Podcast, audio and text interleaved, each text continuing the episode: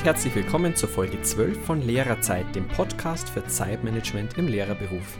Gegen Stress und Überarbeitung für effizientes Arbeiten und Entspannung. Ja, und in dieser Folge geht es tatsächlich um Entspannung und zwar um Entspannen und Abschalten im Lehreralltag. Kennst du die drei Phasen der gelungenen Erholung? Die drei Phasen sind äh, erstens sich von der Arbeitswelt distanzieren, zweitens sich regenerieren und drittens sich wieder neu auf die Arbeit einlassen. Sich von der Arbeitswelt distanzieren, erstens bedeutet also mal wirklich was machen, was nichts mit der Arbeit zu tun hat. Sich regenerieren ist einfach etwas Erholsames tun, etwas, was dem Körper auch die Chance gibt, sich zu erholen. Und drittens, sich wieder neu auf die Arbeit einlassen. Also für uns Lehrer bedeutet das wieder planen oder über die Arbeit sprechen. Der Punkt 3, glaube ich, fällt uns leichter, weil wir sehr schnell äh, dazu verfallen oder in, in, diese, in, diese, in diesen Habitus verfallen, einfach schon wieder zu planen und einfach im Kopf schon wieder die nächsten Stunden durchzugehen und auch über die Arbeit zu sprechen, gerade wenn wir im Umfeld viele Lehrer haben. Was uns aber wesentlich schwerer fällt, sind die Punkte 1 und 2, also das Distanzieren und das Regenerieren. Und wie ist solche Entlastung also als Lehrer möglich? Darum geht es in der heutigen Podcast-Folge. Ich werde dir zunächst einen kurzen Einblick geben oder ein paar Ideen liefern, wie du äh, Entlastung am Schulvormittag erreichen kannst. Zweitens äh, distanzieren und regenerieren am Schulnachmittag. Und dann werde ich darauf eingehen, wie du, ja, wie du gegen das Grübeln vorgehen kannst, das sogenannte Gedankenkarussell. In den Show Notes findest du jede Menge Links, also schau ruhig mal auf der Seite zu dieser Folge vorbei. Wir sind bei erstens Entlastung am Schulvormittag finden. Und da gibt es ein paar ganz gute Tipps, die einfach wirklich helfen, um zwischendurch, wenn du gerade mal eine kurze Pause hast oder wirklich auch in der Pause oder ja, wenn du gerade nicht ganz so beschäftigt bist und deine Schüler vielleicht selbstständig arbeiten, wie du tatsächlich zwischendurch kleine Momente der Entlastung finden kannst, die dir einfach helfen und die dir Energie geben. Da wäre zunächst mal, dass du zwischenzeitlich einfach ein paar kurze Dehnübungen einlegst, zum Beispiel für den Nacken, für den Rücken oder ein paar kurze Aktivierungsübungen, um ja, deinen, deinen Kreislauf stabil zu halten, um deinen Körper wieder anzuregen das ist was, was du eigentlich jederzeit mal schnell zwischendurch machen kannst. Dauert nicht lange, hat aber wirklich einen Effekt und lohnt sich. Ähm, genauso, wenn du mal wirklich einen stillen Moment hast, kannst du vielleicht auch mal es mit einer Atemübung probieren. Auch die hilft dir, wirklich dich zu entspannen, dich wieder runterzufahren, ein bisschen, äh, ja, bisschen ruhiger zu werden.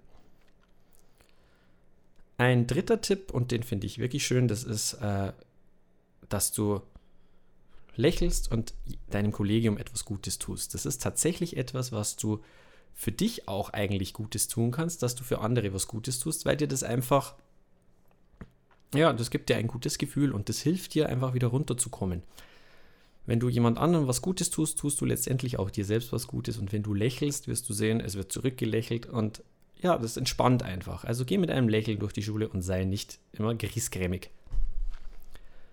Eine vierte Idee ist wirklich das bewusste Pause machen.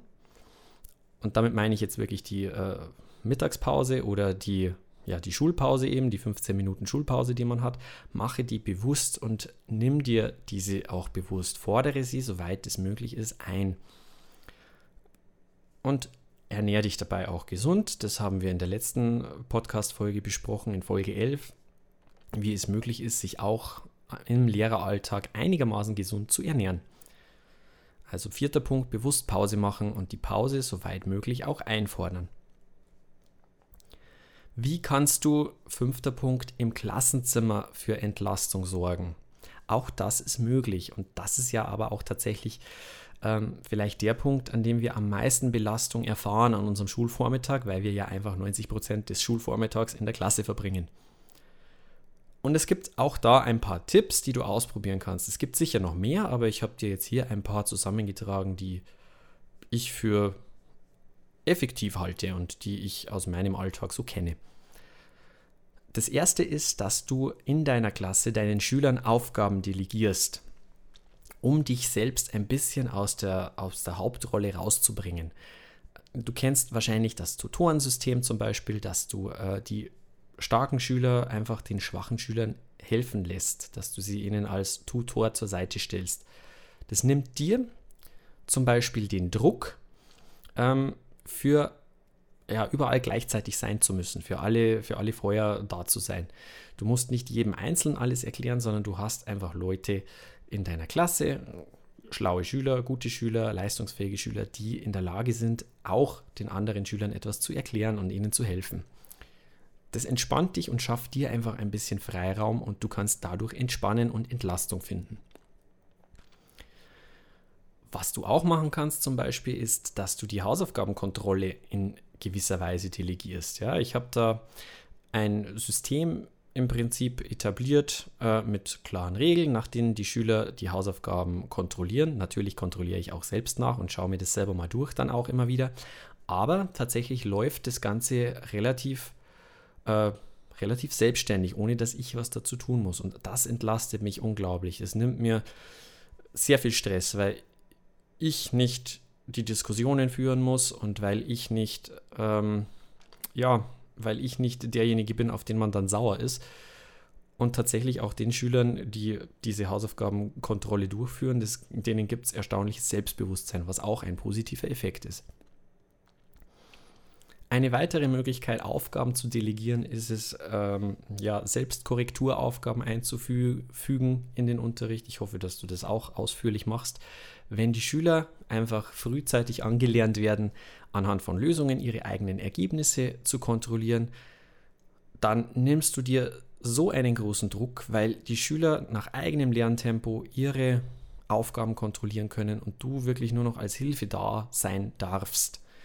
Du musst nicht kontrollieren, du musst nicht äh, korrigieren, sondern du bist dann da, wenn deine Hilfe gebraucht wird. Und das ist gerade in ja, leistungsstärkeren Klassen ist das unwahrscheinlich vom Vorteil, weil du dich wirklich sehr viel rausnehmen kannst und viel mehr in die Rolle dieses, dieses Helfers schlüpfen kannst.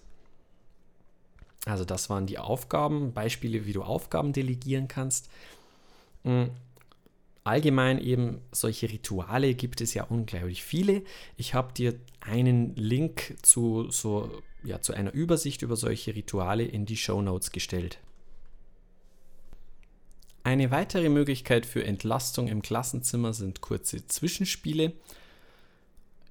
Ja, die lockern den Unterricht auf, die Schüler lernen vielleicht auch sogar noch irgendwelche Social Skills dabei und es entlastet dich auch selbst. Also auch dazu Link in den Show Notes. Schau mal rein, ein paar ja, spannende Zwischenspiele dazu. Und tatsächlich auch den letzten Punkt finde ich in Ordnung, dass man auch zwischendurch sich ähm, ein paar Minuten freiräumt durch einen kurzen Film, nicht einen Spielfilm, davon halte ich jetzt eher weniger, sondern tatsächlich einen Lehrfilm, der zum Thema passt oder einen kurzen Beitrag oder einen Ausschnitt aus einer Doku. Ja, warum nicht? Warum nicht? Erstens, es entlastet dich. Zweitens, es entlastet die Schüler. Drittens, es ist für die Schüler auch mal eine Belohnung. Was spricht dagegen? Warum nicht? Also auch das eine Möglichkeit, im Klassenzimmer für Entlastung zu sorgen. Kommen wir jetzt zum Distanzieren und Regenerieren nach der Schule. Also Punkt 2, Entlastung und Entspannung nach der Schule. Und da ist das Erste, was dich nicht überraschen wird, wenn du die letzten Podcast-Folgen angehört hast, Sport und Bewegung.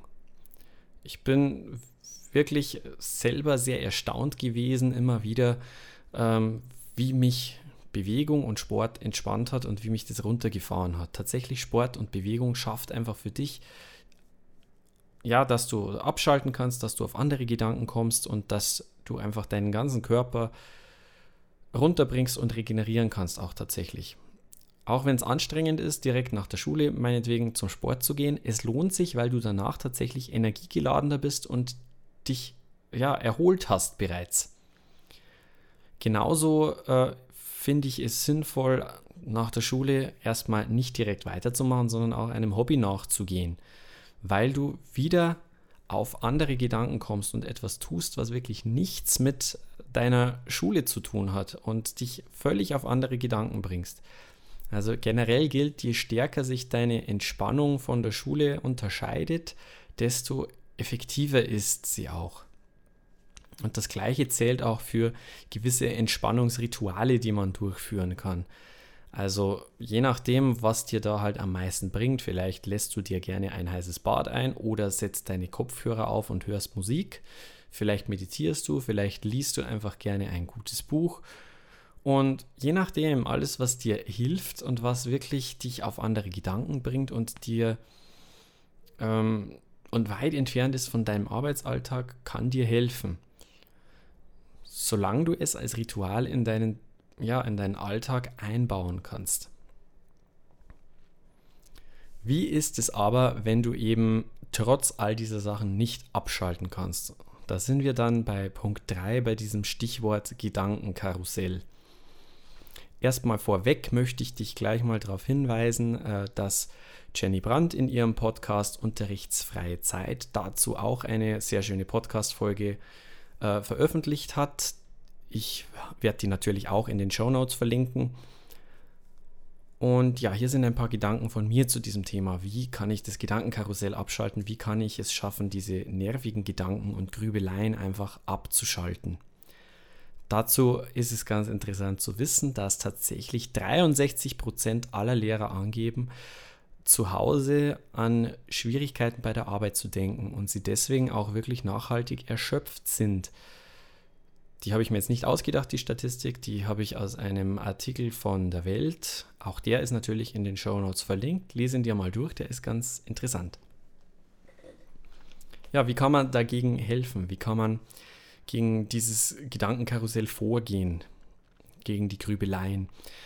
Ähm, zunächst ein, ja, der wichtigste Tipp eigentlich für mich ist, dass du dir einfach selbst feste Arbeitszeiten nimmst irgendwo vielleicht sogar festhältst und diese dann auch einhältst, strikt. Der Tag muss für dich beendet sein.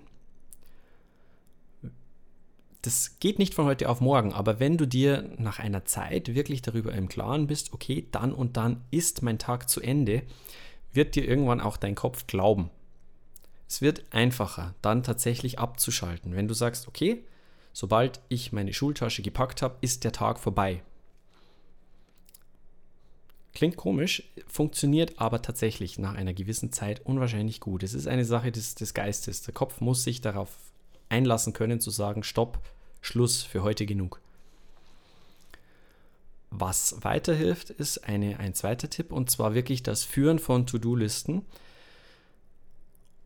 Listen mit Aufgaben, die du erledigen musst und zwar gelistet äh, nach Priorität. Es ist nämlich oft so, dass wer viel grübelt, ja keine klare Aufgabenliste hat und auch keine klare Priorisierung, der nicht einordnen kann, hm, was ist jetzt wichtig und was ist nicht wichtig. Damit wirst du dann einfach von verschiedenen Gedanken überrollt, weil du nicht den Überblick hast, was davon ist wichtig und was nicht und weil du dir denkst, ich, du musst alles überlegen, äh, äh alles, alles durchführen, du musst alles irgendwie umsetzen. Und da hilft eine Liste, in der du die Priorität markierst oder in der du die Priorität einfach klar und deutlich machst. Zum Beispiel, also ich benutze ja die App Todoist für meine To-Do-Listen. Da kannst du diese Prioritäten einfach manuell eingeben. Das ist äh, Priorität 1 bis 4 und das hilft schon allein, ähm, ja, einen Überblick zu behalten über deine Prioritäten. Oder du machst das Ganze eben ja, äh, in schriftlicher Form, notierst deine To-Dos und äh, schreibst Priorität 1 dazu. 1, 2, 3, 4. Oder machst Ausrufezeichen oder wie auch immer. Und es hilft, dass du einen Überblick behältst über die wichtigen und dringenden Aufgaben. Und das hilft dir dann auch natürlich, die Gedanken abzuschalten, weil du einfach einen Überblick hast über deine Aufgaben und weißt, worauf es im Moment ankommt. Was äh, für das Führen einer To-Do-Liste wichtig ist, ist, ja, hab einen Notizblock oder hab deine App auch immer bereit, um dir eben neue Dinge notieren zu können, weil die dich dann nicht abends überfallen. Wenn du diese Sachen rechtzeitig notiert hast, dann kommen sie nicht kurz vorm Einschlafen, schießen sie dir nicht in den Kopf. Aus diesem Grund habe ich auch immer etwas zum Notieren bei mir in Griffnähe beim Bett. Also entweder, ja, ich habe dann mein äh, Handy im Flugmodus und kann dann zur Not was eingeben oder ich habe halt einen Notizblock da und kann was aufschreiben, wenn mir spontan ein Gedanke kommt. Und auch das hilft eben gegen diese, gegen diese Gedanken, weil wenn sie wirklich kommen, dann kannst du sie schnell notieren und erstmal vergessen. Ich habe da auch einen schönen Tipp gelesen, der wie folgt funktioniert. Du schreibst störende Gedanken auf und dann zeremoniell schmeißt du sie in den Mülleimer. Das finde ich eine ganz schöne Sache, weil äh, damit hast du es mal formuliert und kannst es auch wieder loswerden. Das ist vielleicht, vielleicht hilft dir das. Ähm, das ist ein ganz schöner Gedanke. Ein weiterer Tipp, der dich vor allem dann betrifft, wenn du dir viel über deinen eigenen Unterricht und die Qualität deines Unterrichts und deiner Unterrichtsmaterialien Gedanken machst. Ähm, bleib weg von Social Media. Ich denke da speziell an Pinterest und ja, Instagram und so weiter, wo du einfach permanent zugeballert wirst mit völlig perfektionierten Klassenräumen und Unterrichtsmaterialien, wo du dir einfach notgedrungen denken musst, ja, hä, mache ich denn nur Blödsinn? Bleib davon weg, wenn du da gefährdet bist, weil es bringt nichts. Das sind das ist nicht wie perfekter Unterricht aussieht, sondern das sind ehrlicherweise einfach Menschen, denen macht es Spaß, sowas zu erstellen. Und das ist ihr gutes Recht, aber du musst nicht, du darfst nicht denken, ähm, dass das die Anforderungen sind und dass es so sein muss. Also wenn du in der, in der Nacht im Bett liegst und dir Gedanken drüber machst, ja, warum sieht denn mein Klassenzimmer nicht so aus wie äh, in diesen Bildern auf Instagram, dann bleib einfach weg davon tatsächlich. Oder mach dir zumindest klar, dass du das Ganze distanziert betrachten musst, weil nicht, du musst es nicht so machen. Also das ist was, was mir auch sehr geholfen hat, übers Grübeln wegzukommen. Ich habe einfach bestimmte Dinge ausgeblendet und weggeschaltet, weil es mich, weil es mir nicht gut getan hat. Dann nächster Punkt, der dir helfen wird, ist, ähm, denke nicht problemorientiert, sondern beginne lösungsorientiert zu denken. Sehr oft sehen wir nämlich einfach nur Probleme und diese Probleme überrollen uns. Stattdessen, ähm, statt zu sehen, ähm, was läuft falsch, solltest du zu denken beginnen, was kann ich ändern? Oder wie kann ich ja, dieses Problem verbessern? Wenn du in diese Denkweise kommst, dann wirst du nämlich diese Gedanken, die dich nachts wach halten, ja, äh, umwandeln in was Positives. Du wirst merken, dass du einfach äh, nach und nach dazu übergehst, eben nicht die Probleme zu sehen, sondern die Lösungen. Und das ist etwas, was dir dann wirklich beim Einschlafen auch hilft, wenn du weißt, du bist in der Lage, Lösungen zu finden für Probleme. Der nächste Punkt hängt leider Gottes eng damit zusammen und da musst du auch eine Grenze dazu ziehen. Äh, du darfst nämlich deswegen nicht anfangen, dich für alles verantwortlich zu machen. Wenn du dazu neigst, in der Nacht äh, wach zu liegen und dir zu denken, was du alles verbockt hast und welche Probleme du verursacht hast, dann wird das Ganze auch nicht besser. Äh, auch wenn du dann nach Lösungen suchst. Sondern du musst einfach für dich auch mal ja, deinen Frieden damit finden, dass du nicht für alles verantwortlich bist. Vielleicht ist deine Art zu denken nämlich das Problem. Mach dir klar, es muss und kann nicht alles perfekt sein. Und du kannst nicht alle Probleme dieser Welt lösen. Du bist nicht allein für die Leistung deiner Schüler verantwortlich, nicht du allein. Und du kannst auch nichts für uneinsichtige Eltern. Und du darfst dir auch Zeit nehmen. Du musst dich nicht aufarbeiten und du musst nicht für alles eine Lösung parat haben. Nächster wichtiger Punkt, ähm, ja und auch letzter, schreib deine Erfahrungen auf. Das ist etwas, was, bei, was mir sehr viel geholfen hat, auch gegen dieses Gedankenkarussell und gegen das nächtliche Wachbleiben und Grübeln. Erfahrungen aufschreiben und eine kurze Rekapitulation deines Tages führen. Also eine Art Tagebuch tatsächlich. Ähm, vielleicht nicht äh, in der Form liebes Tagebuch, heute habe ich Folgendes erlebt, sondern schreib dir einfach auf, welche Erfolge hattest du heute oder welche Dinge haben dich besonders beeindruckt, was hast du dazugelernt was hast du für Fehler gemacht und wie möchtest du sie beim nächsten Mal anders machen. Das sind Dinge, die dir einfach über die Zeit unwahrscheinlich helfen. Das ist nichts, was jetzt spontan jedwede Lösung bringt, aber es ist etwas, was dich mit der Zeit reifen lässt und was dich besser mit diesen Gedanken umgehen lässt. Ich fasse nochmal zusammen, also diese Möglichkeiten mit Grübeleien umzugehen, feste Arbeitszeiten vornehmen und einhalten, To-Do-Listen führen und zwar nach Priorität gestaffelt, um einen Überblick über die wichtigen und dringenden Aufgaben zu behalten.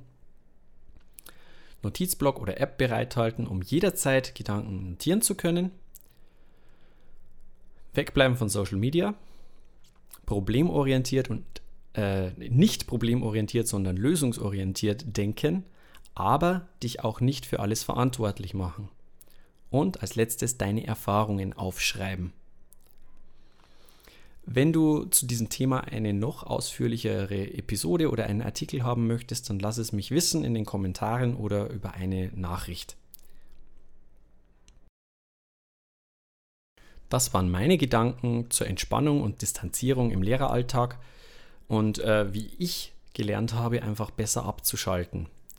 Ich hoffe, für dich war der eine oder andere interessante Tipp dabei. Vielleicht konnte ich dich wieder dazu anhalten, etwas Neues auszuprobieren. Das würde mich sehr freuen. Und wenn dem so wäre, würde es mich noch mehr freuen, wenn du einen kurzen Kommentar da lassen würdest.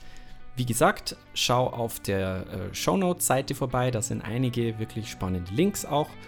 Ähm, und ansonsten würde es mich freuen, wenn du beim nächsten Mal wieder zuhören würdest. Bis dahin denk dran, auch Lehrer haben ein Recht auf Zeit. Dein Basti.